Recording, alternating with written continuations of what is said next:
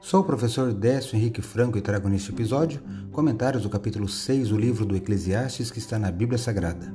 Este podcast segue o projeto Revivados por Sua Palavra, da leitura diária de um capítulo da Palavra de Deus. Me acompanhe aqui onde iremos ler toda a Bíblia. O livro do Eclesiastes, ou O Pregador, é um livro de sabedoria do Antigo Testamento escrito por Salomão e que possui 12 capítulos. Foi escrito para divertir quem consome a vida em busca de prazeres sem valor duradouro.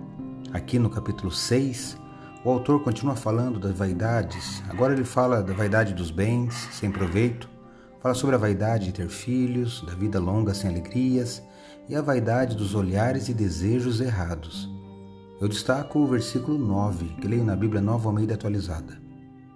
Melhor é o que os olhos veem do que aquilo que a alma deseja. Também isto é vaidade e correr atrás do vento. Eclesiastes 6, 9. Na parte final da série de frases sobre a inutilidade e também a vaidade, me chamou a atenção aqui o que eu li no verso 9. É melhor o que os olhos veem do que aquilo que a alma deseja. Em outras palavras, é melhor estar contente com o que se tem em mãos do que estar sempre desejando o que não se tem.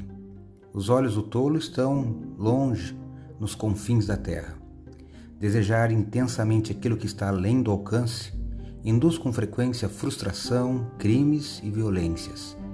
Pense nisso. Acredito, como disse o salmista, que a palavra de Deus é uma lâmpada que ilumina nossos passos e luz que clareia nosso caminho.